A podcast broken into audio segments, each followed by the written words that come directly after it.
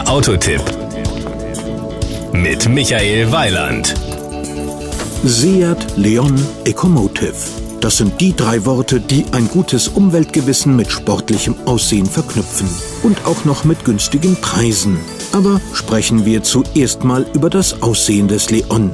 Das Outfit.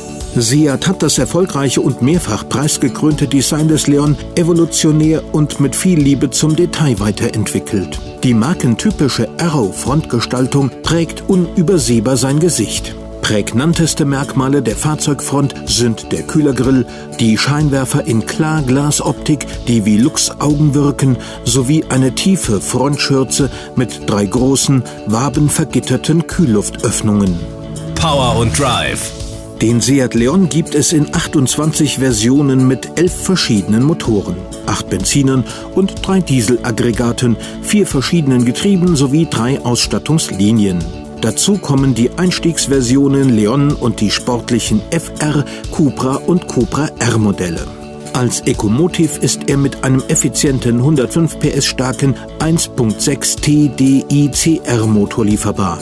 Die Ausstattung schließt eine Start-Stopp-Automatik sowie das elektronische Sperrdifferential für die Vorderachse für mehr Sicherheit, Präzision und Kontrolle ein. Mit 99 Gramm CO2-Ausstoß und einem durchschnittlichen Kraftstoffverbrauch von nur 3,8 Litern auf 100 Kilometer zählt der neue Leon 1.6 TDI CR Ecomotive zu den ökologischsten Fahrzeugen seiner Klasse mit 11,3 Sekunden für den Spurt auf Tempo 100 und mit einer Spitze von 185 km/h muss er sich zudem vor niemandem verstecken.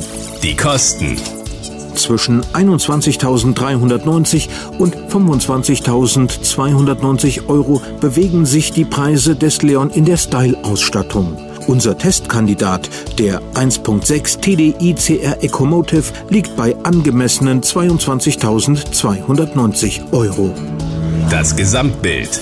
Also jetzt mal unter uns. Das Aussehen des Leon, die Fahrleistungen und nur 3,8 Liter Diesel auf 100 Kilometer. Sagen Sie mir einen einzigen Grund, der gegen diesen Wagen spricht. Mir fällt definitiv keiner ein.